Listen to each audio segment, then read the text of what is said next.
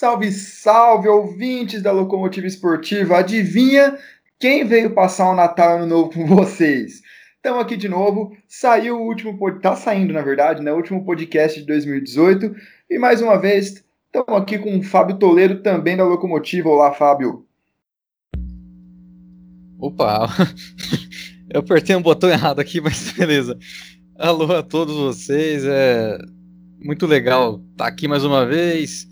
Último podcast do ano e por ser o podcast das festas de final de ano, o que, que a gente vai ter, né, Lucas? Nós vamos cantar músicas natalinas hoje? Como é que vai ser? Vamos, vamos sim, o jingle, o jingle da locomotiva. É, eu não tô sabendo. Jingle de, jingle de fim de ano. é, bom, gente, antes de mais nada, é, aqui no Centro-Oeste Paulista está a sucursal do inferno, então vocês perdoem, perdoem qualquer ruído, são os ventiladores que estão aqui. Ou é pingo salvando. de suor que tá caindo no chão. Também, também.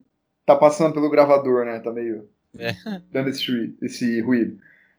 Misturei chiado com ruído, né? Virou chuído, tá? Beleza. Chuído. Mas vamos lá. Hoje a gente preparou já em clima natalino, clima de fim de ano, né?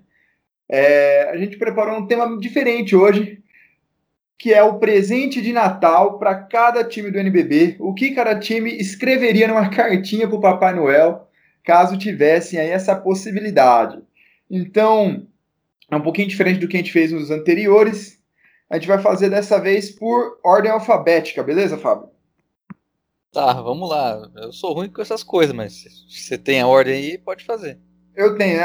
A liga tem, né? Então, nesse ponto salva, né? Eles, eles sabem o alfabeto, a ordem do alfabeto. e- Ele sabe e a gente não. Eles sabem a ordem do alfabeto e vai dar certo. É, vamos confiar vamos neles. É isso, mas vamos lá. É, a gente tá fazendo isso agora, gravando no dia 22. Vamos lançar talvez no dia 23. E você escuta na ceia, depois de, discutir, depois de discutir política com a sua família. É esse o nosso plano. O- vamos começar então, sem delongas, sem alongar muito, porque nosso último podcast teve quase duas horas e a gente não teve a decência de dividir ele em duas partes. Vamos começar então pelo primeiro time aqui na ordem alfabética, segundo o site da Liga, o Basquete Cearense. Lá, Basquete Cearense, só refazendo aquela recapitulada. Décimo lugar, cinco vitórias e oito derrotas no primeiro turno, mas venceu as últimas três, tá embalado aí. Se você fosse basquete cearense, o que, que você pediria, Fábio? Bom, até por estar embalado ne- nessa reta final do primeiro turno, eu colocaria a manutenção né, desse final. Que o time siga na- já no, no começo do segundo turno esse bom momento, né? O time que nessa reta final aí pegou no breu com o Kobe ajudando mais, né? O, o desempenho do, do Douglas Kurtz. O Kobe, eu digo o Farad Kobe, não aquele Kobe que tá atrapalhando as coisas aí. Mas o Brandon, o Farad Kobe tá ajudando aí o Kurtz, tá... os coadjuvantes, né, do basquete cearense também estão aparecendo mais. Então o time já tem quatro vitórias aí nesses quatro últimos jogos. Chegou perto de, de pegar um Super 8 depois de estar lá embaixo, né, bri- brigando é, para escapar da lanterna. Chegou até a brigar por esse Super 8, mas ainda não conseguiu. Se manter esse rendimento aí, pode conseguir um, uma boa colocação né, nos playoffs. Eu colocaria também que como o basquete cearense tem se comportado bem nas últimas semanas, tem, sendo tem sido um bom menino, Hum. contar aí com a volta do, do Sualisson, do, do Boracini e do Fioroto, que se voltarem jogando o que sabem, o time pode, por que não aí, subir de patamar. Pegar aí até, quem sabe, um mando de quadra no playoff. Sei lá. Mas é um outro pedido uma bem... boa. É um outro pedido, né? Dá, dá pra atender, dá pro bom velhinho atender. É, são três caras que eles voltam ainda né, nessa temporada. Acho que é- Então, com isso, né, o basquete cearense tem essa possibilidade de, de, de, se, recu- de se recuperar, não, de continuar esse desenvolvimento, né? Até, seria até interessante ver como é que o time jogaria, né, com o Kobe e o, e o Boracini ali dividindo a armação, seria interessante. É, justamente isso, porque é, eles têm essa, esse perfil diferente de jogo, né? O Paulinho não é tão tão rápido, não, não rápido de rápido, é mas cadência, de agilidade. Né, ele, ele não é tão ágil e ele é mais de prender a bola, de fazer um jogo um pouco um pouco mais lento, enquanto que o Sualisson tem também muita qualidade e o, o Fioroto ele faria um bom revezamento com o Douglas Kurtz também, porque o Felipe, apesar de estar jogando seus 28 minutos jogando bem, já tem 39 anos também. É interessante mais um pivô para dar para até todo mundo ter mais fôlego, né? Durante é. Sem dúvida, né? Não, o Cortes nem tanto, até se você for ver o Felipe, né? A idade do Felipe, ele já, se eu não me engano, na última temporada ele teve um, pro, um problema de lesão, ficou de fora. Então, com três pivôs, acho que é o ideal, né? Para qualquer equipe, né? Se você for ver. Sim, ainda tem ali o Alex que pode ajudar, o Sualisson também que pode ajudar numa formação um pouco mais baixa. Então aí teria bem, bem, bem mais recurso o time do basquete cearense. Seria é um bom pedido de Natal. Um bom pedido de Natal. Sim. Vamos esperar, né? O que, que o Bom Velhinho vai, se, se o Bom Velhinho vai trazer. Às vezes ele não traz né, as coisas que as pessoas pedem. É, não é, não é. A história de seja rico ou seja pobre, o velhinho sempre vem, não é sempre assim, não. não é? São sempre com asterisco aí. Não é, desse jeito também que tá na música. Mas, de qualquer forma, não é um presente para agora, né? É um presente lá para janeiro, fevereiro, que seria a volta deles. E a manutenção do bom momento, né? Já pode ser a partir de janeiro, já por que não, né? Pois é. Bom, próximo time, ó, a gente já tá rapidinho, né? Na análise do primeiro turno, a gente ficava uns 20 minutos por time. Segundo time, que esse também tem bastante coisa para pedir, é o Bauru Basquete. Sem de Bauru Basquete. É, Bom, se você qual... for ver. Eu não vou nem perguntar o que é. você vai pedir, eu vou falar quantas coisas você vai pedir se você fosse o Bauru Basquete. É, acho que o melhor seria ter um gênio da lâmpada, né? Do, ao invés de um Papai Noel pro Bauru Basquete, porque ele teria direito a três pedidos, a três desejos. E quando você chega Mas... no terceiro, você pede mais três, né? Porque. É. você raspa de novo lá na, na lâmpada para ver se consegue. É. Mas eu acho que, inicialmente, sim, Bauru poderia pedir um, um segundo turno do NBB com menos lesões. Acho que isso já ajudaria bastante, né? O time. É, todo o NBB, né? Todo do primeiro ao último jogo teve desfalques, teve dificuldade para montar o time, jogou com, com garotos do sub-19, né? Para fechar, né? O, o, a rotação. Então, esse é um, pelo menos um pedido, um primeiro pedido, talvez o mais necessário do Bauru. E o outro, talvez vindo com esse menos lesões, assim, poderia ser né, a recuperação do, do basquete do time lá da, do começo da temporada, né? Lá do Campeonato Paulista, que, que foi o, um bom início do Bauru, e a partir dali teve uma queda, né? Estabilidade política também, né? Ixi. Também nunca é demais. Ah, teve toda essa mudança aí nas últimas semanas, entra gestor, sai gestor, muda sede, sai patrocínio, não sei o quê, e agora vai ter eleição, né? Então, por mais que que as eleições fiquem fiquem mais para intertemporada, isso com certeza nos bastidores já vão ter vão ter as movimentações e é também além disso, com o processo eleitoral fica para intertemporada, pelo menos de transição de, de, de mandatos, né? Uhum. É, que a montagem também do elenco não, não seja prejudicada para a próxima, já pensando na próxima temporada também, né? Com certeza, né?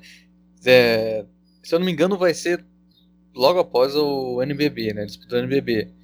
E é bem, bem, bem naquele momento em que o, o mercado do basquete já começa né, a pegar um pouco, é, aquela esquentada, né? Ele vai começar a pegar fogo ali e o Bauru vai ter que, dependendo de como vai é, andar né, esse resto de temporada, provavelmente vai ter que fazer uma renovação. Então é interessante a gente acompanhar esse, esse caso aí, né, de essas questões políticas do Bauru por conta disso.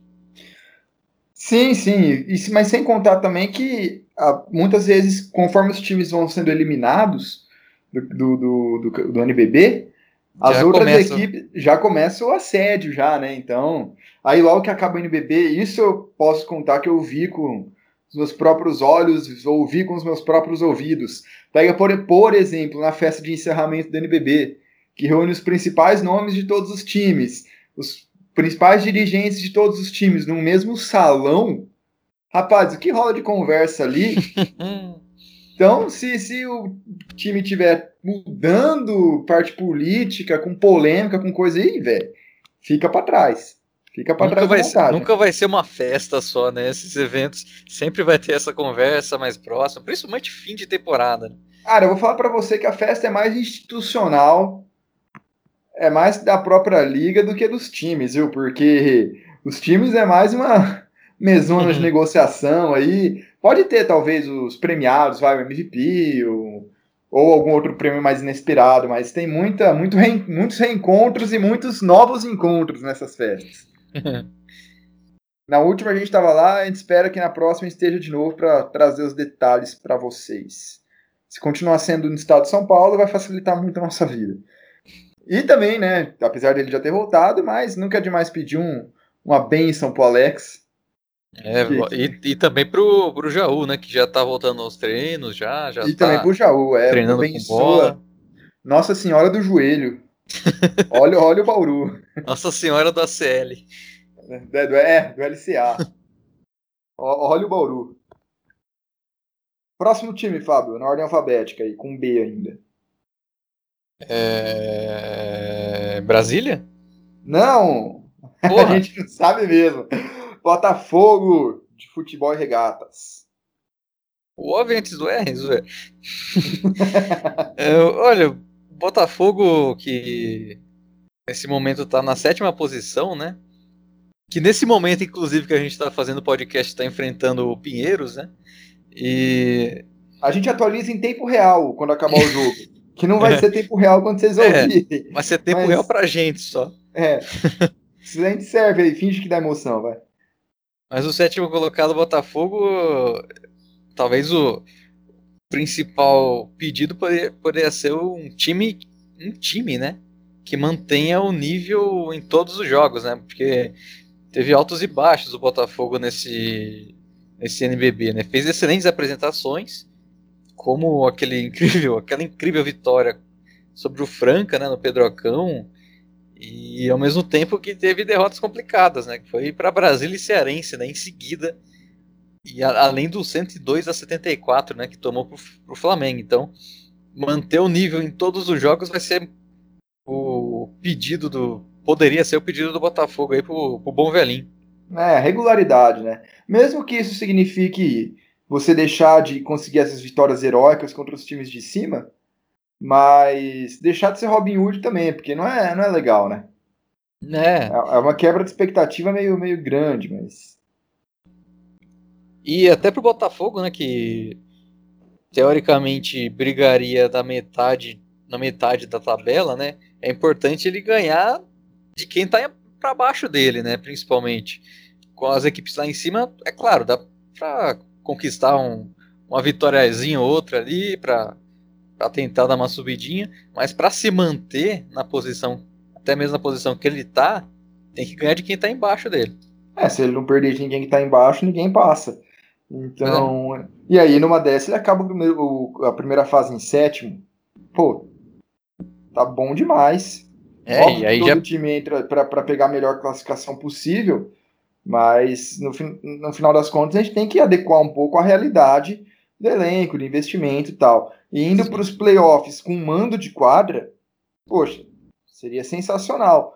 Só como exemplo, nesse nessa configuração que está hoje, que provavelmente não vai se manter, mas o Botafogo pegaria o São José. São José. O São José. Não. Não, não, não, não. Pegaria o Cearense. Pegaria o Cearense em casa. É o sétimo contra o décimo, o oitavo contra o nono. Sexto, décimo primeiro, quinto, décimo segundo. Pegaria o Cearense hoje. Cearense, e olha só a importância. Pegaria o Cearense com mando de quadra e um Cearense que não venceu fora de casa ainda. Então, é, a tendência é que é que desse Botafogo nesse confronto hoje. Então, realmente, é, a importância maior é parar de perder umas partidas besta em casa. Parar de perder para time que está embaixo e principalmente de perder no Oscar Zelaya. É, e vai ter a chance, né? Eu falei da derrota para o Brasília, da derrota para o Cearense, vai ter a chance né, de recuperar né, essa vitória agora jogando em casa, né, contra essas duas equipes. Contra a Franca também que fez o que venceu fora de casa, vai ter, vai ter esse jogo em casa. Então, o que importa também, além dessa desse, desse manter esse jogo em todas as partidas, né, manter um bom, um bom retrospecto, é trabalhar nesses jogos em casa também. Não, com certeza, com certeza. Acho que Botafogo também tá de bom tamanho a manutenção, né? Na verdade, boa parte dos times aí que tá em boa fase é mais a manutenção mesmo. Algum outro time que tem um pedido especial, mas a gente vai, a gente vai falando aqui. Sim. Bom, agora sim, para sua alegria, agora vem o Brasília, depois do Botafogo. Mas o Brasília tá em B ou tá em U? Porque é Universo Caixa Brasília. Não, então, segundo aqui o, o site do NBB, não, não não considera os naming rights. É só o não nome. Considera... O universo não importa. O universo não importa, nossa senhora. É o calor pois... que derrete é. a cabeça e vira essas piadas. Não, mas por exemplo, o, o Bauru Basquete tá como B ainda, não tá como Sem de Bauru Basquete. E mesmo Franca, tá como Franca e não SESI Franca, na ordem alfabética, né? E então agora é o Brasília, Universo Caixa Brasília. Pois então, né? O universo que o universo Caixa Brasília que é o Lanterna, né? Com três vitórias e apenas com, apenas três vitórias e dez derrotas em 13 jogos. Eu acredito que talvez o principal pedido poderia ser ter uma defesa mais forte, mais, mais competitiva, né? Porque o ataque do Brasília não é ruim. O Brasília é o oitavo maior pontuador do campeonato, né? Ele é o Lanterna e está em oitavo na, com maior pontuação. Ele tem 78 pontos de média. Só que é a equipe que mais sofre pontos, né? Tem 85, quase 86 pontos sofridos por, por jogo, né? E talvez esse presente de Natal de melhora da defesa possa ser a chegada do Gui Santos, né? Que é um jogador que tem qualidades defensivas também de marcação, principalmente no período, no perímetro. Sim, sim, essa marcação aí contra jogadores mais baixos pode ganhar um acréscimo muito grande realmente com a chegada dele. É, porque Nezinho, Arthur, Arthur ainda defende legal, mas uhum. Nezinho principalmente já não tem mais o mesmo fôlego, mesmo coisa. É, apesar de conhecer os atalhos da quadra, tal, é sempre bom ter mais alguém. Ainda faltaria ali uma marcação melhor no garrafão, porque o Rick Sanches e o Andrezão não estão conseguindo fazer ali o melhor a melhor das defesas, mas está saindo alguma coisa ali. Quem sabe o Gui Santos seja o que o que o time precisa para pelo menos aí sair dessa lanterna, né? Que ninguém, acho que ninguém esperava. Que o é, time é, fosse... e, e, escapar do rebaixamento, né? Que, que é outra coisa que, que sempre está ameaçando, né? As equipes que estão na parte de baixo. Sim, com certeza. Mas quanto ao rebaixamento, a gente vai falar do pedido de Natal do NBB também, da LNB. No finalzinho a gente vai falar do pedido de Natal da LNB, que também são vários. Vem de uhum. vários lugares. Mas seguindo, esperando que o regulamento seja confirmado, né? O Brasília realmente teria que brigar para escapar contra, contra o rebaixamento. É, de maneira até, eu não digo, não, não tão surpreendente pelo, pelo elenco, pela forma que foi, que nas nossas próprias previsões do Locomotiva a gente meio que cantava essa bola já, que o Brasília brigaria ali para baixo. Mas o que eu não esperava era uma, uma queda logo no início, assim, que fosse tão brusco. Achei que ia ter um pouquinho mais de equilíbrio ali nas últimas.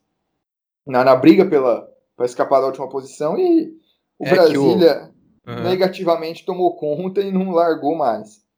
É, o Brasília começou muito ruim, né? O NBB ficou uma série de jogos é, sem conseguir vitória e depois que conseguiu até teve uma melhora, né? De, de desempenho, tudo. Mas esse começo já foi complicado, né? Já deixou o Brasília lá embaixo. Eles até tentaram, conseguiram ter uma disputa com o basquete cearense para sair da lanterna, mas o basquete cearense agora foi longe, né? Subiu e eles continuaram lá embaixo. Foi, o Brasília, ó, é, ele venceu a partir de qual rodada? Foi a partir da sexta ou da sétima? Foi a sétima, a sétima rodada, a primeira vitória dele contra o Botafogo. De lá para cá eles fizeram 1, 2, 3, 4, 5. Opa, perdi a conta. 1, 2, 3, 4, 5, 6, 7 jogos. Desses 7 jogos, eles venceram 4. Então, no aproveitamento do Brasília nas últimas 7 partidas, era o suficiente para eles ficarem em oitavo lugar no NBB. Então você vê que o time está melhorando, mas talvez aquele início tenha tido um preço alto demais. É, que é baseado naquele início que a gente até mesmo comentou, né, no último podcast, né, que o time foi montado pouco antes do NBB e foi se desenvolvendo durante a competição, né? E agora está tendo esse desenvolvimento mais é, definido, né? Agora. Sim, é bem, é bem nesse ponto mesmo. Vamos ver. Manter o aproveitamento aí nos 40 e tantos por cento e, e torcer para o Gui Santos aí conseguir ajudar na defesa e que a Nossa Senhora do Joelho também olhe. Sim. Também olhe bem para ele ali, porque está precisando.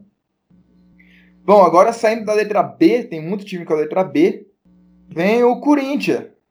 Esporte Clube Corinthians Paulista, em nono lugar, também com cinco vitórias e oito derrotas. Um pouquinho atrás do São José, ali no confronto direto, e não pegou o Super 8. Bom, a partir do momento que o Bauru já. Que o Bauru não, que o Corinthians já perdeu o Fischer, o que, que dá para pedir agora? É, dá para pedir que a rotação do time funcione melhor, né? Porque o quinteto é bom do Corinthians. Se você pegar o Parô de Fuller, Aguiar, Giovannone e Teichmann, né, você tem bons jogadores ali. O, o de Fuller e Giovannone pode formar uma trinca né, importante para o Corinthians conseguir as vitórias. Né? Mas quem vem do banco ainda tem pouca contribuição né, no, nos jogos do, do Timão. Se tivesse uma rotação melhor, né, não sentiria tanto a lesão do Fischer como foi nos numa sequência de duas derrotas que teve, né? Que foi para Minas e para São José, principalmente para São José, né? Que foi um confronto direto que tirou o Corinthians do Super 8. É, só o Gustavinho não dá para ficar só com o Gustavinho, tanto por termos físicos quanto por termos técnicos. Ele também precisa ir para o banco tal, e tem armadores muito bons, não dá para ele ficar marcando todo mundo o tempo inteiro. Mas eu também queria pedir uma coisa, uma, uma coisa também no Corinthians, e se eu fosse o Corinthians, e aí também um puxão de orelha. Um pouquinho mais de torcida, né, gente? Eu sei que o, o ginásio Vladimir Marques é o maior de São Paulo, depois do Pirapuera, e que mesmo que tenha, que tenha lá 3 mil pessoas, não vai preencher 50% da capacidade dele. Mas podia ter um pouquinho mais, né? É um time, pô, maior torcida do estado, uma das a segunda maior do Brasil, dizem que é a segunda maior do Brasil. É, Podia, podia ter um pouquinho mais de apoio, né? Assim como tem nos jogos importantes do futsal. É, podia ter um pouquinho pro basquete também, que tem tradição e tem tudo para dar certo aí, manter o projeto. E quem sabe conquistar alguma coisa, não nessa temporada, mas nas próximas. Por que não? Sim, é. Eu, eu vi, acompanhei o jogo contra o Bauru, né, no, no Vlamir Marques, tava vazio, né? no sábado à tarde, não tinha muito o que fazer, né, em São Paulo. E simplesmente não tinha um público bom, né, para esse jogo. Se você for ver também, fora de fora de, de São Paulo, muitas vezes o Corinthians tem uma torcida forte no basquete com as suas torcidas organizadas. E no, na capital não tá tendo a torcida organizada do Corinthians nos jogos do NBB. Não tá. Isso, isso tá. tá chamando atenção também. Ó, o público presente, a média do público presente, até em comparação a outros times, nem é tão ruim assim. Corinthians tem colocado, segundo os dados do feitos pela galera do Ultras Arena, pela galera não, né? É o Lucas, é o Lucas Souto, do Lucas da Arena, que fez um trabalho Lucas muito Arena. Do, do Ultras Arena, perdão. Fez um trabalho muito legal lá no, lá no Twitter, vocês busquem lá depois Ultras da Arena, é arroba Ultras Arena mesmo é, ele fez um estudo sobre a, o público nos ginásios, né, tanto em renda quanto em, quanto em público. E o Corinthians está em. Que posição que tá? 1, 2, 3, 4, 5, 6. Está em sétimo lugar com média de 798 pessoas por jogo. Pô, é um número legal, é um número legal. Foi aquilo que eu falei, não dá, não dá 15% do ginásio. Tudo bem, tem um ginásio talvez até maior do que precisaria, mas podia ter um pouquinho mais. É um time de massa, poxa. Podia Sim. colocar mil pessoas ali. E o melhor, de graça, é na sede do clube, sabe? No, no, no bairro onde tem uma das maiores concentrações de corintianos na cidade de São Paulo. Então, poderia realmente ter uma, ter uma concentração de torcedores um pouquinho maior aí. Eu apoio a sua indignação, viu, Lucas Moraes? Tá certa a indignação. Vamos lá. Próximo, então, aqui. Mais algum, mais algum pedido, se você fosse o Corinthians? Se eu fosse o Corinthians? Se você fosse o Corinthians. Acho que não, né? Tá bom já. Pedi um... Tá bom? Duas coisas já. Então vamos lá, saindo. A gente, do... a gente espera que, que venha, né? Esses pedidos, pelo menos. Cara, o pior, o pior é que assim. O meu, o meu pedido, o meu terceiro pedido é que venha um pedido. É, não, os pedidos que a gente tá tendo, que a gente tá fazendo, são pedidos possíveis, são pedidos que podem acontecer para todos os times simultaneamente. Tá certo uhum. que um vai cair, mas, né? Dá, dá, dá para acontecer aí, dá para rolar. Dá. É, oh meu Deus, eu perdi aqui. Se, se vocês quiserem depois, até vocês comentem, vocês mandem mensagem pra gente, que a gente pode, inclusive, fazer um podcast com o Lucas, da, do Ultras da Arena, especificamente sobre público e renda nos ginásios do NBB, que ele fez ali várias relações muito, muito legais, muito interessantes. Mas vamos, isso é assunto para outra hora. Vocês comentem aí, deixem embaixo se vocês querem um podcast com esse tema. E seja em plataforma qualquer que você estiver ouvindo, Spotify não dá para deixar comentário, né? Mas YouTube, nosso Facebook, nosso site, a gente vai, a gente dá uma olhada sempre em tudo. É, depois do Corinthians, passando de um time grande de São Paulo, passando para um time grande do Rio. Flamengo. É, Flamengo, terceirão, tá em 10 vitórias e 3 derrotas. Já está garantido no, no, na semi do Super 8, bateu o Minas mais cedo. E está esperando aí Botafogo e Pinheiros acabar para saber quem que vai enfrentar. Fábio, se você fosse o Flamengo, que, que você escreveria na cartinha do Papai Noel? Querido Papai Noel. Querido Papai Noel, é, de Natal eu gostaria de ter uma melhora nos confrontos diretos contra os meus adversários. Porque eu tenho 76,9% de aproveitamento. Só perdi três jogos, mas foram três jogos importantes que eu perdi. E por isso eu estou na terceira posição e não estou na liderança do NBB. É um bom, é um bom pedido. É um bom pedido. Acho que o Papai Noel pode atender sim. O Flamengo também tem a questão política, né? Também tem a questão política. Então, querido Papai Noel, também gostaria de pedir que o novo presidente Rodolfo Landim, junto com a diretoria de esportes olímpicos e do diretoria do clube como um todo, não deixe de olhar o basquete com um, um ralo que só come dinheiro. Até porque somos uma das modalidades olímpicas mais que mais destoam no, no, no clube, mas as outras também são muito vitoriosas, como por exemplo o polo, que venceu várias coisas aí nesse ano. E por favor, não tire nossos recursos, porque somos um bom time. Assinado. Flamengo. Assinado é. Flamengo.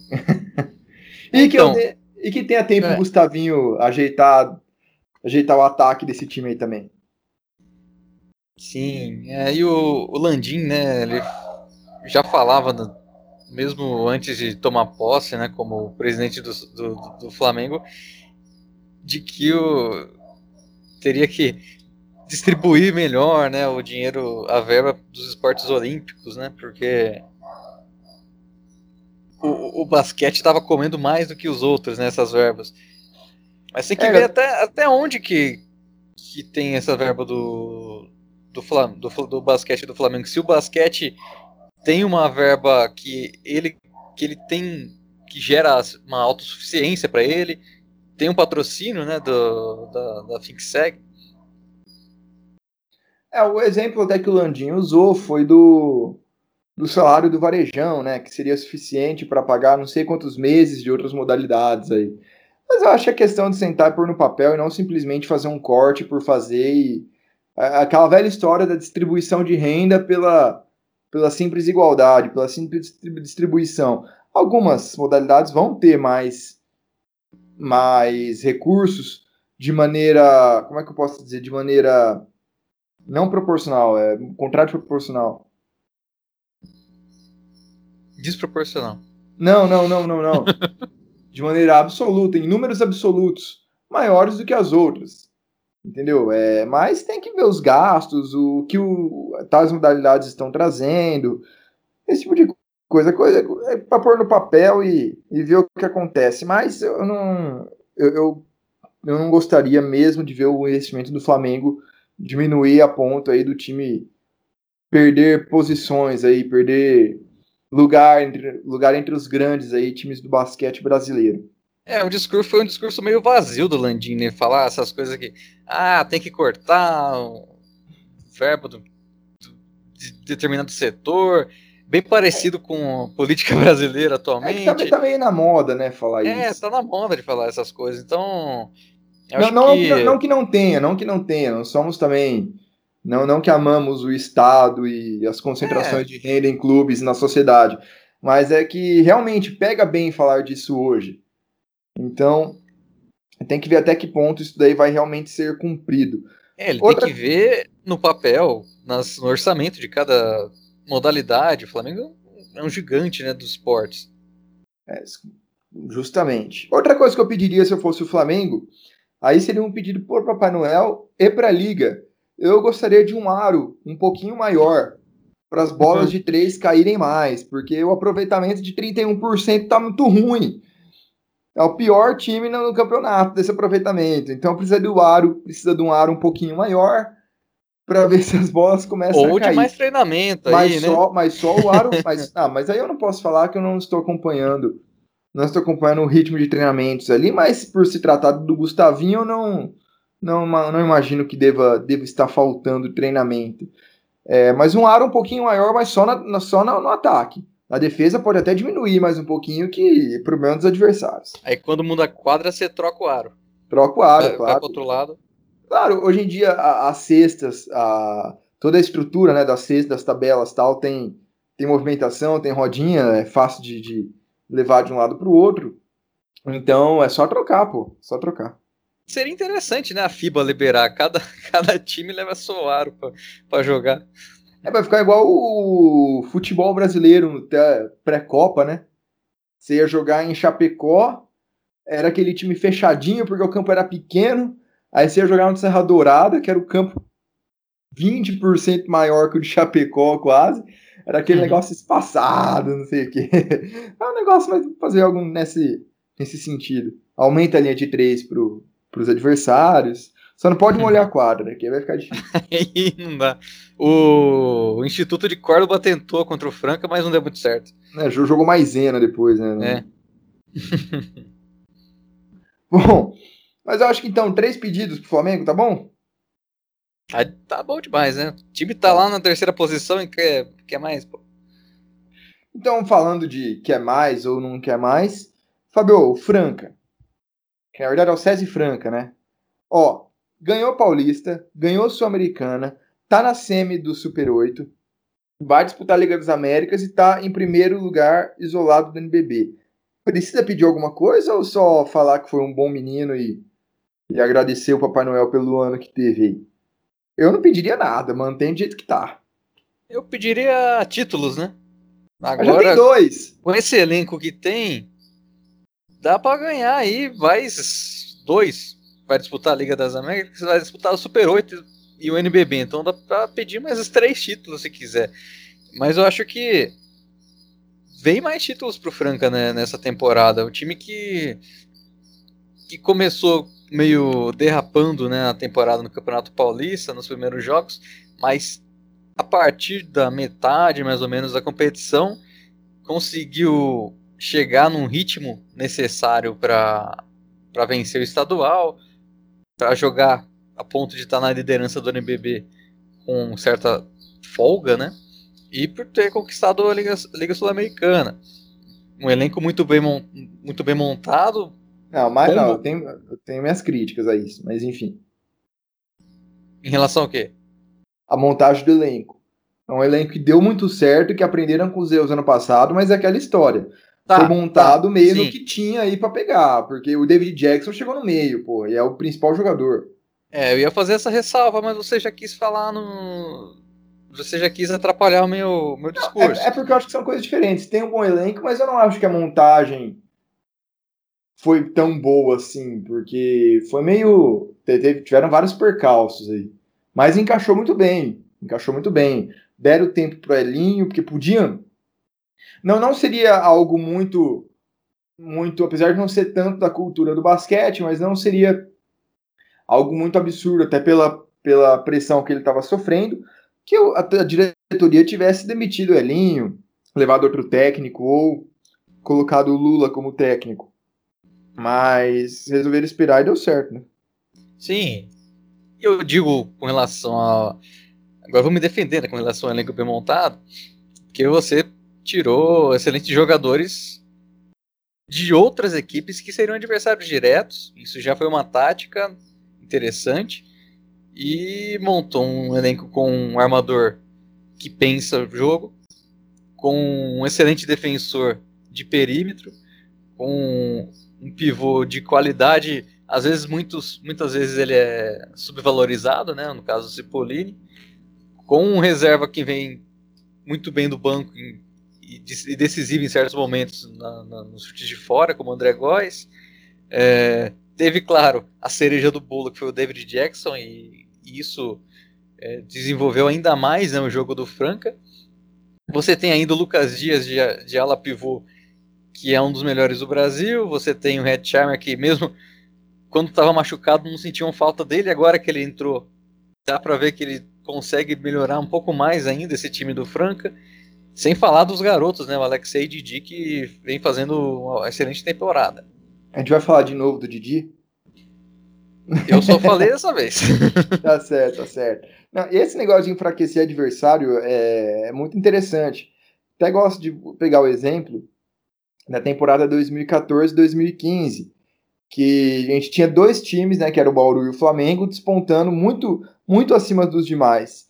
Uhum. E os dois com estratégias diferentes. O Bauru realmente enfraqueceu os adversários. O Bauru enfraqueceu o Brasília, o Bauru enfraqueceu o, o Berlândia, estava acabando já, mas acabou enfraquecendo. É, e conseguiu montar aí um, um time muito legal, pegando bons jogadores que estavam despontando aí no basquete nacional. Por outro lado, o Flamengo fez o outro processo. Todos os jogadores ali eram da base, né? O, o Marquinhos, da base não, mas que já da base ou que já estavam no time há algum tempo. Vai, vamos corrigir. Tipo, Marquinhos já estava há algum tempo, Olivinha veio da base, Marcelinho, histórico jogador do Flamengo, e os, as cerejas do bolo vieram de fora, né? Lá Provítola veio de fora, Meinse veio de fora, uhum. Herman, que chegou em outra temporada, veio de fora. Então, não foi um time que enfraqueceu assim os adversários diretos. E até por conta disso, teve um adversário com um elenco tão qualificado quanto que era o Bauru naquela época. Sim, você falou muito bem. Lembrou esse momento interessante, né? Porque, se eu não me engano, do, daquele Flamengo que fez história, acho que só o Benite que eles tiraram de um time de um adversário direto. Ah, teve o Marquinhos e o Olivinha eram do Pinheiros, né? Então, mas já tava há um tempo, né? Mas bateram eles, de frente eles... com o Flamengo. Não, bate... não, mas eu quero dizer assim, ele, ele... o Flamengo não tirou para aquela temporada, né? Eles já estavam lá há algum tempo. Ah, sim. Considerando aquela temporada específica, sim. É. Ou aquelas temporadas, né? 2013, 14 até 15, 16, mais ou menos, vai, aquelas três. Ah. É, e falam, o Olivinha também foi formado na base do Flamengo, né? Então, ainda ele meio que voltou para casa só. Mas é nesse sentido que eu quis dizer, de, de tirar naquela para aquele ano. Ah, e isso não tá. aconteceu. Uhum. O Franca, dessa vez, ele enfraqueceu adversários, mas também tem vários adversários aí que estão num nível tão bom quanto. Mas daí a gente fala mais pra frente. Mais alguma coisa do SESI? Você... Faltou o seu pedido aí, né? Não tem pedido, pô. O time tá. Ó, o time tem, voltando na média de público. O time tá em primeiro em tudo, tá até em primeiro na média de público. Ele só não está em primeiro na, na, na, média de transmissão, que aí tá o Flamengo e o Vasco. Que o Franca não é o time mais transmitido, pelo menos nesse primeiro turno. Mas de resto ele tá ganhando tudo, pô. Se você levar em conta as transmissões do, da Liga Sul-Americana, aí sim ele consegue assumir essa posição. Ah, sim, porque aí foram nove partidas, né? Aí, aí não tem como. Não tem como. E, bom, então eu não tenho. Se eu fosse franco, eu só agradeceria e guardaria o crédito do pedido para o ano que vem, porque vai que precisa, né? Não, tem um pedido sim. prazo tem, aí? Não, tem, tem um pedido sim. Ô, oh, como é que eu tava esquecendo? É aí já. Pô, falando... Eu tentei dar deixa para você e você não quis saber. não, eu tenho um pedido sim. É... Nem sei se você estava pensando em falar disso, mas não vamos entrar no ponto de discutir política, discutir ações econômicas e tudo mais, mas tratando unicamente do, do caso Franca, se eu fosse o Franca, o que eu pediria? Eu pediria para que o sistema S não perca investimentos, não, não haja um corte muito grande no sistema S, porque isso vai afetar diretamente o aporte do time na parceria com o SESI. Para quem não sabe, o futuro ministro da Economia, né, o Paulo Guedes, é, nomeado aí pelo, pelo Jair Bolsonaro, disse em reuniões que é, iria entre abre aspas, é, como é que é? Meter a faca, enfiar a faca, também no sistema S, que o sistema S também entraria no, no, no sistema aí na, na, na onda de cortes para melhorar um pouco a economia, um pouco de austeridade e tal, para melhorar a economia como um todo, melhor gestão e tal. Eu acredito que, que a gente tem que esperar um pouco para ver o que realmente vai acontecer mas o que a gente já sabe, que já chegou até a gente, é que o próprio SESI já informou a diretoria que se esse corte acontecer, a queda de patrocínio vai acontecer na mesma proporção. Então, se cortar 30%, corta 30% do patrocínio, 50%, 50% e por aí vai. E estão esperando, tem essa certa apreensão aí para os próximos meses lá em Franca. Que você tem a dizer disso? É, eu tenho a dizer que pode ser um. É, é uma perda, né? É uma perda pro, pro Franca esses 30%, mas já pensando já nas próximas temporadas. Isso leva também a gente a pensar que pode ser a grande temporada do Franca essa agora, né? A grande chance de ganhar o NBB, por exemplo. Mas se você levar em consideração também que o Flamengo poderia tá diminuindo o investimento, dependendo de como o Landim vai organizar as coisas por lá, talvez as coisas fiquem elas por elas. Né? É, tem que ver. Só voltando à política de sistema S, aí falando um, um pouquinho de.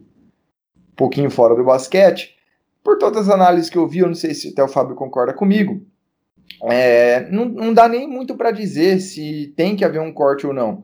O que a gente sabe é que o sistema S falando primeiramente de esportes, ah, apoia equipes em alto nível, apoia atletas em alto nível também. Tem assim o Senai que profissionaliza muita gente, o SESC que são praças de lazer, também de profissionalização muito interessantes. Quem já foi num SESC sabe como é que funciona o atendimento, as atividades são muito coisas muito boas. Opa, engasguei aqui, perdão. A única ressalva que existe realmente é que é uma contabilidade a portas fechadas. Não existe prestação de contas, não existe relatórios. Então, assim, não tem como você falar se você não sabe como é gasto. Eu acho que é, esse é o único ponto, mas eu vou parar por aqui. Sim, é... A gente tinha que saber só. Não dá para fazer nenhum juízo de valor. Não tem é, como. Foi algo, foi algo seria que... leviano. Foi algo leviano. que, que se, eu, se eu não me engano, quando eu estava fazendo uma matéria sobre o, o SESI Voleibauru, eu fui atrás, né, para ver se tinha algumas informações, alguma prestação de contas do, do sistema S, né? Da Fiesp. Mas eu vi numa matéria que o. Uma, uma entrevista com o Paulo Scaff, né, presidente da, da, Fiesp, dizendo que eles não tinham obrigação de, de, de prestar contas. Né? Então, por ser uma entidade privada, eles não, não tinham obrigação de prestar contas e simplesmente não prestavam. É um negócio ah, interessante. Eu acho que a gente teve nessa última semana na né, prestação de contas do Bauru Basquete, eu acho um negócio muito importante, né, para qualquer empresa privada ou, ou não, é importante ter essa prestação de contas, principalmente quando, no caso do sistema S da Fiesp, trata com várias pessoas, né? não é de um dono só. É muito importante ter isso também. E que mexe também com dinheiro público, né? Sim. Remessa, remessa obrigatória de impostos. Então, é algo que tinha que. Eu não estou dizendo que tem que ter cortes, não. Estou dizendo que tinha que ter uma prestação, só porque ninguém Sim. sabe como é que funciona. E até poderia servir, por exemplo, para que para blindar, para servir como defesa, né? Vai, ó, temos um Foi, né? serviço bem feito, porque isso todos sabemos que é, e bem gerido, vamos supor que seja. Seria uma maneira até de, de evitar possíveis cortes, porque a gente não sabe exatamente o que seria cortado, como. É meio complicado, não é? A gente tem, pô, o SESI, o SESI Franca, no vôlei tem o SESI Vôlei Bauru, tem o, o SESI, o SESI Vôlei né, de São Paulo masculino, tem o Sesc, Sesc RJ, né? Se eu não me então engano, tem uma, tem uma parceria do SESI com o Araraquara no basquete feminino também. Tem, e pô, por exemplo, no caso do Franca, foi montado um baita CT, né, com quadras, com categorias de base. É, é complicado você não saber também é, o que, onde vai ser atacada esse, esse corte. É, é, é uma situação muito complexa. Fora as Tem um novo ginásio também. em Bauru também, né? Tem um novo ginásio em Bauru que vai sair ano que vem as próprias escolas, né? Tem escola em praticamente Sim. toda a cidade aí para maior de 70, 80 mil habitantes. Então é, é, é, algo a ser considerado. Mas não vamos aqui entrar em política, nada de ele não, ele sim, nada disso. A gente só fez essa ressalva porque está resvalando no esporte de maneira direta, né? Tudo, tudo resvala no esporte, né? Na parte política, mas essa tá tomou as noticiários recentes e, e tal, em algo de maneira mais, mais direta, em clubes do, do, do NBB, da Superliga, são coisas que a gente trabalha diariamente. E, bom, era esse o recado. Se eu fosse o Franco, eu pediria para não cortar para o Papai Noel. Joinville, Fábio, seu pedido para o Joinville. Bom, Joinville, o décimo primeiro colocado, com quatro vitórias e nove derrotas o aproveitamento de 30,5%, não, 30,8%. Eu acho que ele poderia pedir um segundo turno do NBB tão bom quanto foi a sua primeira semana no NBB. Porque das duas das quatro vitórias que o time teve no turno foram na primeira semana, né?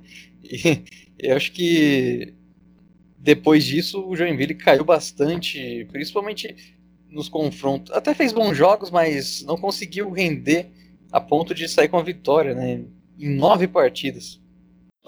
É, agora sem, o, sem disputar o Super 8 e com um tempo de treinamento, daí até para o Amado Starks se integrar melhor ao time, né? E ver se realmente a chegada dele consegue ser um ponto de virada para o time, para ele se juntar aí às boas atuações dos irmãos Vezaro e do Jefferson Socas, principalmente, para ver se, se ele consegue manter o volume que ele teve, por exemplo, contra o Paulistano, para tentar levar o time para os playoffs, né? Hoje ele está na, na, zona de classificação, mas se Bauru e Brasília ribarem no campeonato, o Joinville vai ser um dos primeiros a cair se mantiver se mantiver esse, esse, essa sequência ruim.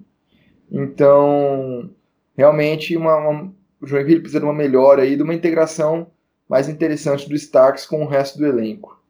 Sim, é muito importante, vai ser muito importante ele, né? Ele já mostrou no pouco de tempo que ele entrou em quadra, né, na reta final do, do primeiro turno, que ele pode ajudar bastante né, nessa recuperação do, do Joinville. Ainda não foi responsável por vitórias, né, mas pode ser um, um, um agente catalisador aí para a equipe conseguir, talvez não subir novamente né, na, na, nas posições, mas pelo menos manter essa vaga aí na, no playoff. É, com, eu acho que é bem por aí mesmo a situação do Joinville. Depois tem o Minas, né? O Minas é um caso interessante, já, já passando aí para o próximo time. O Minas ele já ganhou o presente. O presente dele foi o Leandrinho. Papai Noel veio adiantado por, por lá, por Belo Horizonte. já ganhou o presente. Tem que saber agora aproveitar esse presente, brincar bem com ele para ver se consegue tirar bons frutos, né? Acho que a ideia é mais essa. Sim, é, é um cara que pode fazer a diferença para o Minas, mas as outras, os outros, o, o, elenco como um todo vai ter que que jogar, eu acredito, melhor do que já vem jogando, né? Porque o time está na sexta posição do, do NBB, com mais derrotas do que vitórias ainda, né? Seis vitórias e sete derrotas. Você, vê, você tem o time titular, o Coleman, Wesley, GG e Paranhos, vem, vem fazendo bons jogos, né? O Bob teve ainda alguns jogos bons, né? Um dos, melhor, um dos jogos que ele teve mais eficiência né, no campeonato, mas falta mais né, do grupo do Minas como um todo, né? Além disso, né, o, se for pegar desse grupo, um dos caras que está devendo mais é o Leozão, né? O pivô que veio do, de uma excelente temporada no, no basquete cearense. Muito se esperava dele no, no Minas, ele rendendo muito, muito pouco. Ele diminuiu em 10 minutos o seu tempo de quadra em comparação com a temporada passada. Ele teve uma média na temporada passada de 8,4 pontos, 8,4 pontos, e hoje está com 3,5 por jogo. Em rebotes ele tinha 8.7 rebotes. Agora ele está com 3.5 rebotes. A eficiência dele também caiu bastante. Ele estava com 13, agora ele está com 5.5 nessa temporada. Então é um exemplo de, dos caras que o Minas tem e que podem render mais do que ainda não apresentaram no, na equipe do Minas. É, eu acho que é por aí mesmo. O Minas ele já foi eliminado da Super 8, perdeu para o Flamengo, mas o Leandrinho já estreou estreou, foi o cestinha do time, fez 20 pontos, mas faltou ali.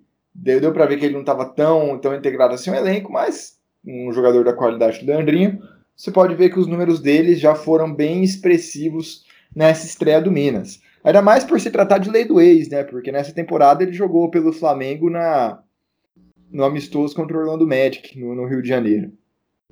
É uma mini lei do ex. É, não, acho que não foi no Rio de Janeiro, foi em Orlando o jogo. Mas com relação a, ao Minas, você mesmo falou desse jogo do Super 8, né?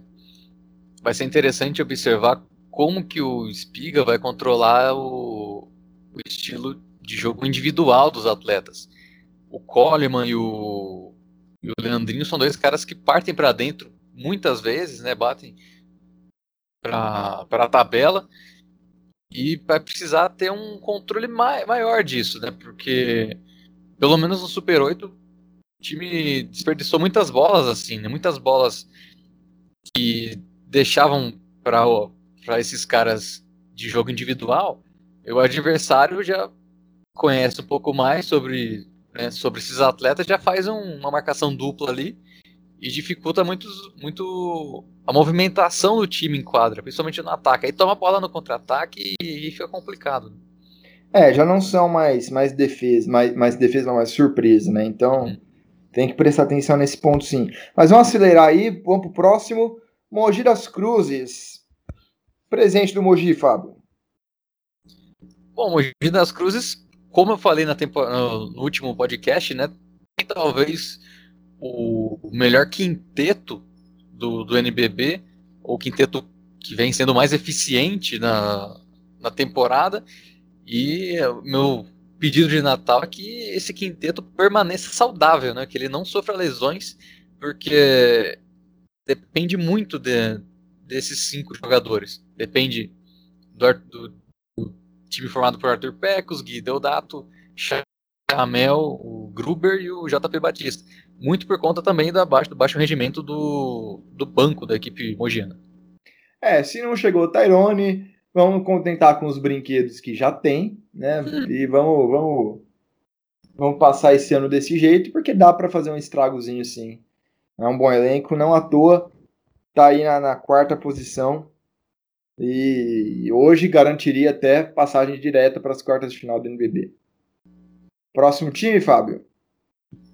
Pois é, próximo time aí. Você que é melhor aí que eu de, de ordem alfabética, pode falar. Paulistano. Ai, meu Deus do céu. Que migué, né? Que migué, que migué. Paulistano, paulistano. Pois é, paulistano quinto colocado, com o mesmo aproveitamento do Mogi, inclusive, né? 69,2%, mas perdendo o confronto direto, né?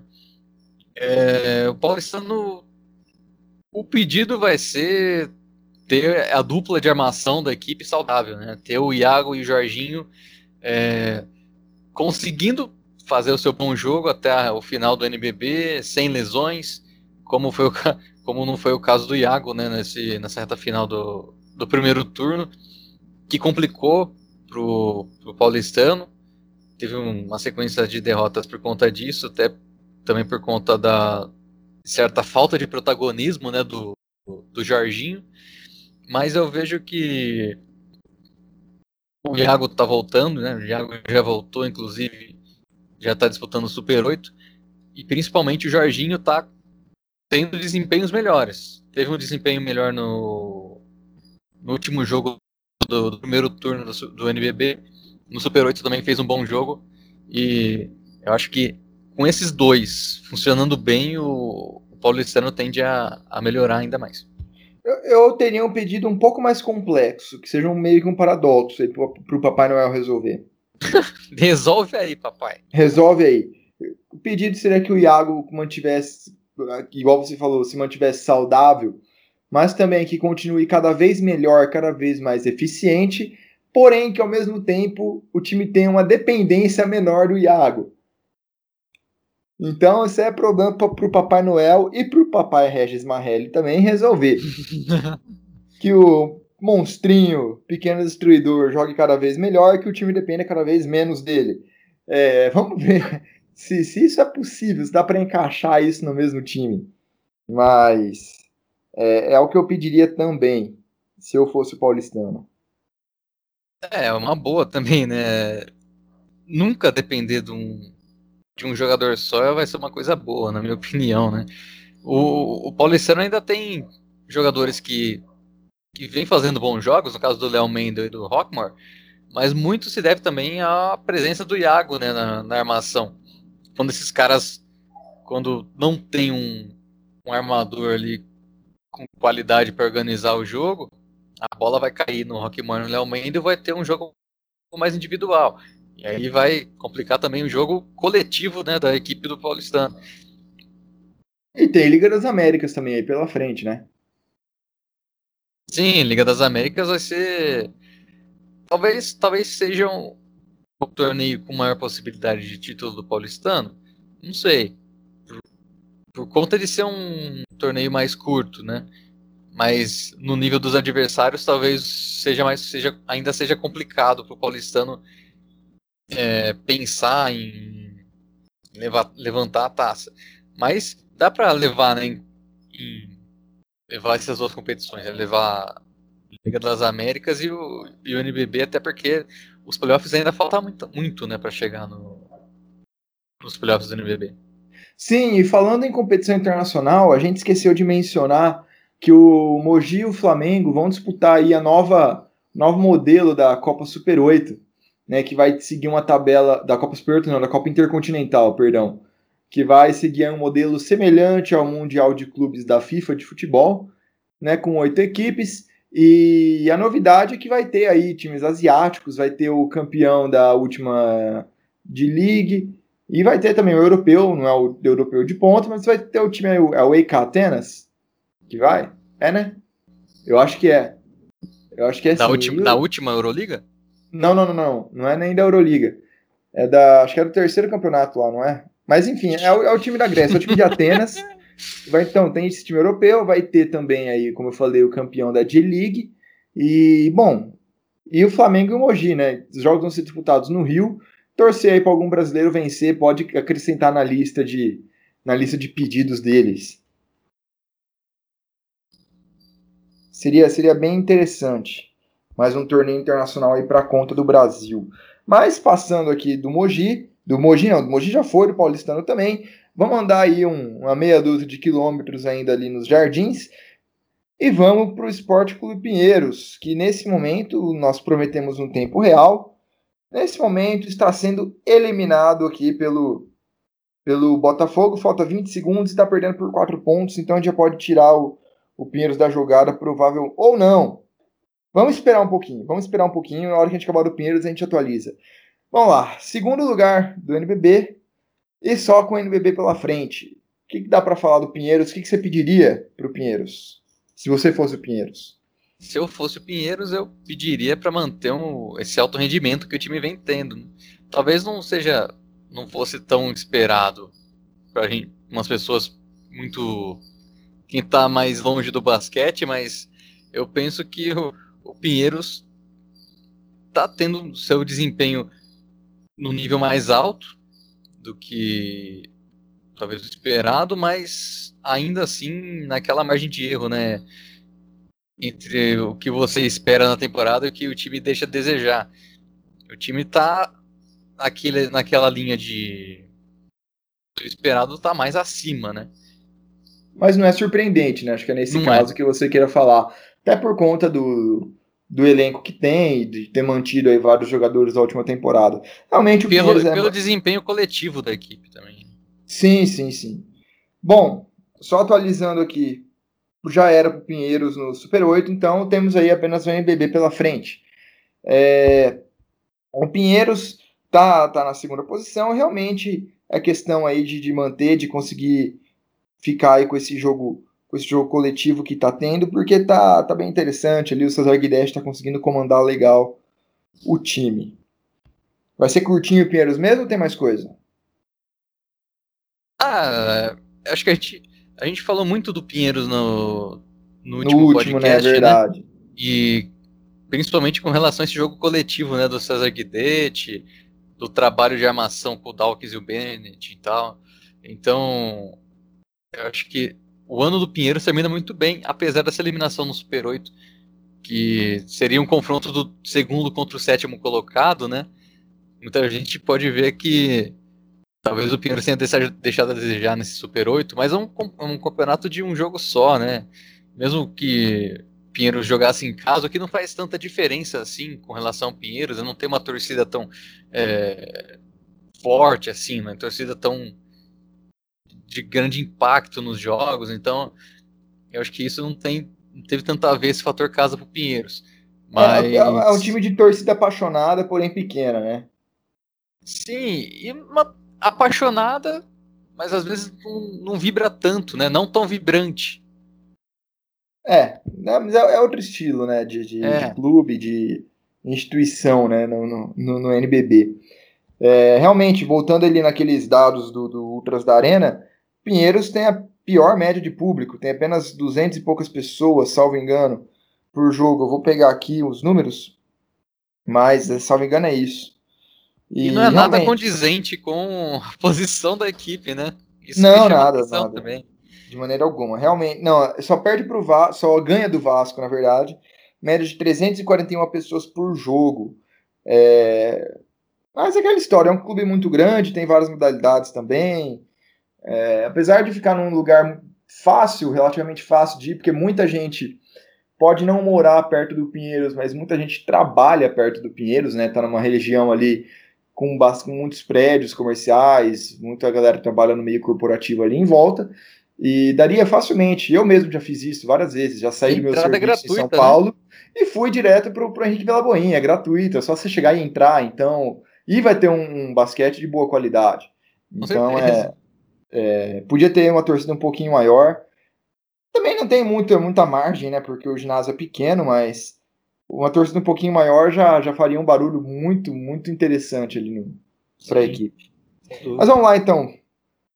Penúltimo time, esse sim aqui com uma torcida que grita pra caramba, que lota os estádios, que é o São José. São José aí com média de 1.350 pessoas por jogo. E apesar disso aí, está na, na, na oitava posição, conseguiu garimpar uma vaga no Super 8 de última hora. É um time que sem, que se destacou né, por fazer jogos sofridos, por buscar recuperação na reta final.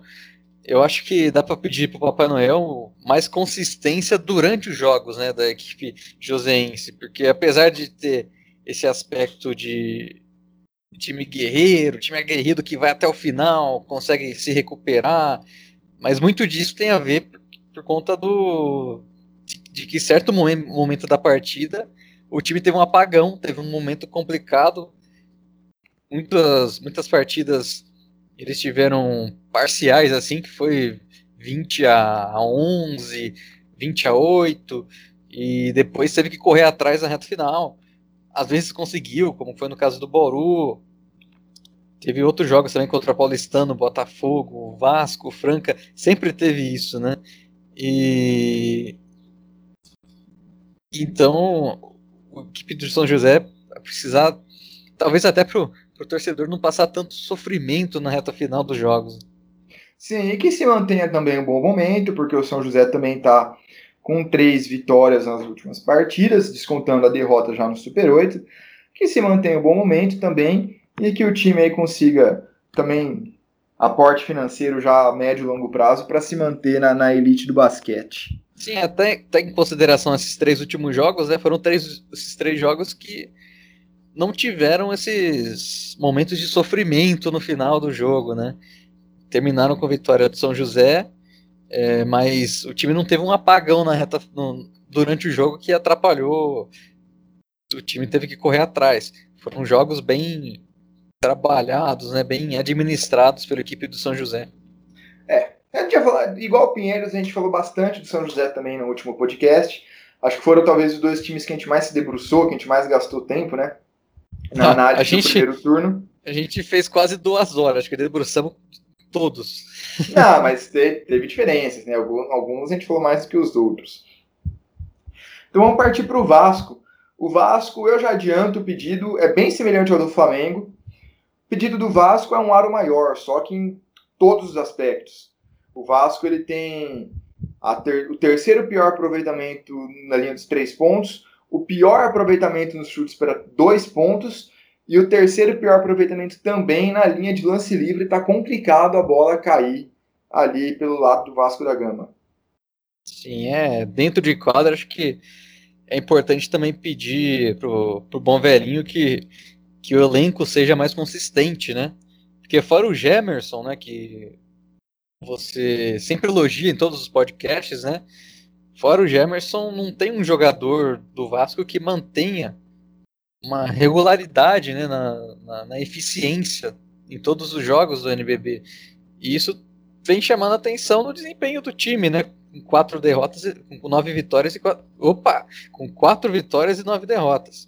É, que dentro de quadro isso é muito importante para manter o, o Vasco aí na briga pelos playoffs, né? E para também na briga contra o rebaixamento, né? Que tem isso aí do, do NBB, né?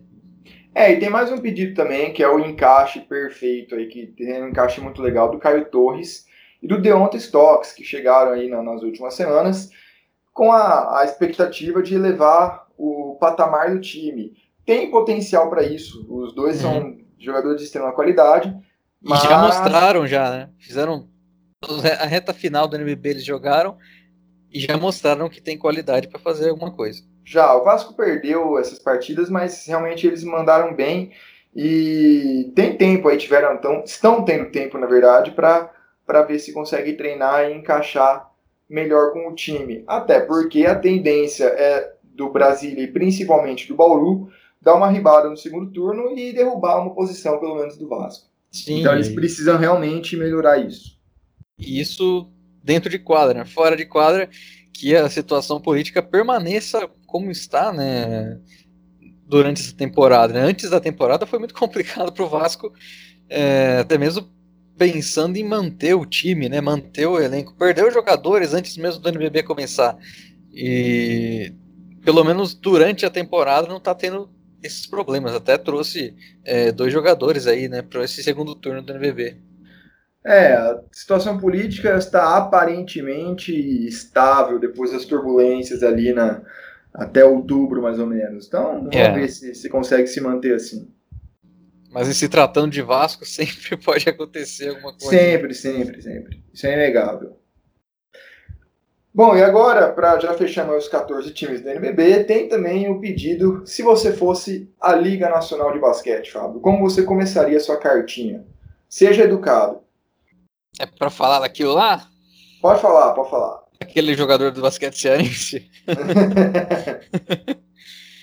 ah, é. Querido Papai Noel, favor deixar o basquete nas minhas mãos aqui, porque a coisa está sendo bem feita e que a, a dona CBB, o dono, a dona CBB não, não vem atrapalhar o meu trabalho que eu estou fazendo há uma década. E que ela faça também o trabalho que lhe concerne, que, que lhe concerne, né? Cuide é. bem da base e cuide bem da seleção. Deixa que o, a elite aqui, a, a nível estadual, as federações arrumam, entre aspas, né? Com várias ressalvas. Muito aspas. Muitas ressalvas. e que a elite nacional a gente dá conta.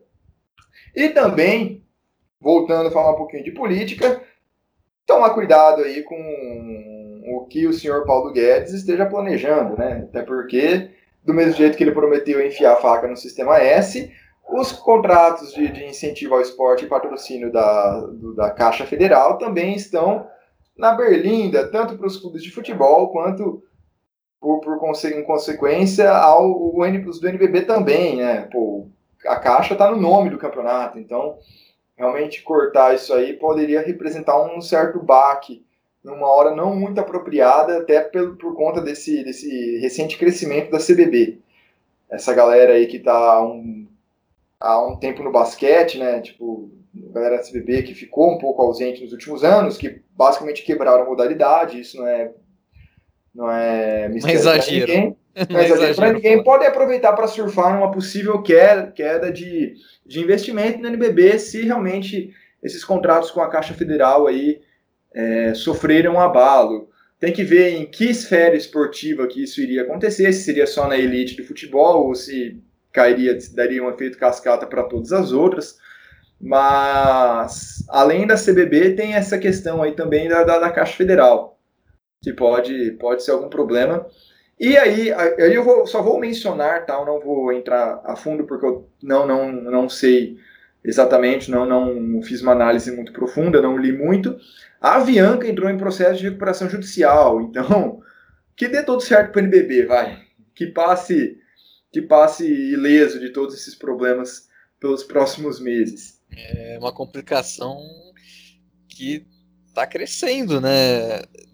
Deixa a gente um pouco tenso né, nesse momento. Deixa, deixa, mas que dê tudo certo e que consiga, pô, tá sendo televisionado por todos os canais, menos a Globo, basicamente. Vai, tá, tá crescendo bastante. Tem agora um podcast exclusivo sobre isso, que olha só, é o nosso. por sinal, por, por sinal, sinal é o nosso. E pô, não, não, torcer para que não aconteça nada aí. Não, não que não mereça críticas, a gente também não é baba-ovo da liga, não. A gente, vocês podem acompanhar, a gente critica também, mas é melhor ter do que não ter, né? Estão fazendo é. um bom trabalho, apesar das críticas, não, não, não é um trabalho perfeito, longe disso. Mas, mas, tá mas saindo, em comparação ao, tá que, já, trabalho, ao né? que havia feito, né, ao que o, o, basquete tinha, em comparação ao que tem hoje, tem, tem mais é, coisas boas do que ruins para falar, né? Sim, com certeza, com certeza.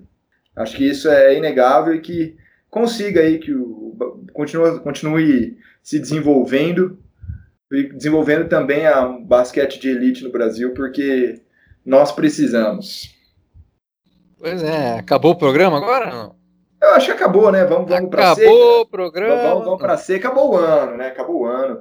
A gente, o próximo sábado ainda vai ser 2018, mas a gente vai estar tá empanturrado, a gente vai estar tá é. Viajando com as nossas famílias, etc. E tal. Vai ser meio complicado fazer o podcast. É, a gente, a gente não fica preso no, dentro do Spotify aqui, não. A gente tem que sair de vez em quando. A gente tem que sair. Não, e também para para vocês terem um descanso aí da nossa voz, que cansa um pouquinho, irrita um pouquinho. É, então, esse é o último podcast de 2018. A gente vai voltar aí na primeira ou na segunda semana de janeiro, a gente está de volta. É, a gente não pode ir embora antes de, de desejar um Feliz Natal, um Feliz Ano Novo aí, boas festas para você com quem você for passar, com a sua família, com amigos, ou até mesmo sozinho, por que não? É, sigam a Locomotiva Esportiva nas nossas redes sociais, na sua plataforma preferida aí de podcast. E vamos crescer. Apoie a mídia independente.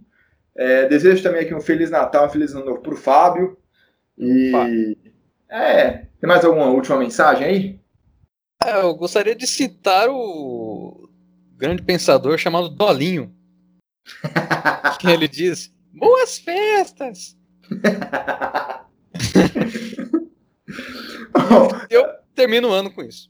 É, eu não tenho mais o que dizer, gente. Depois dessa, apoia a mídia independente, segue a gente. Feliz Natal, feliz ano novo aí. Até 2019, galera. Falou! Tchau. Tchau.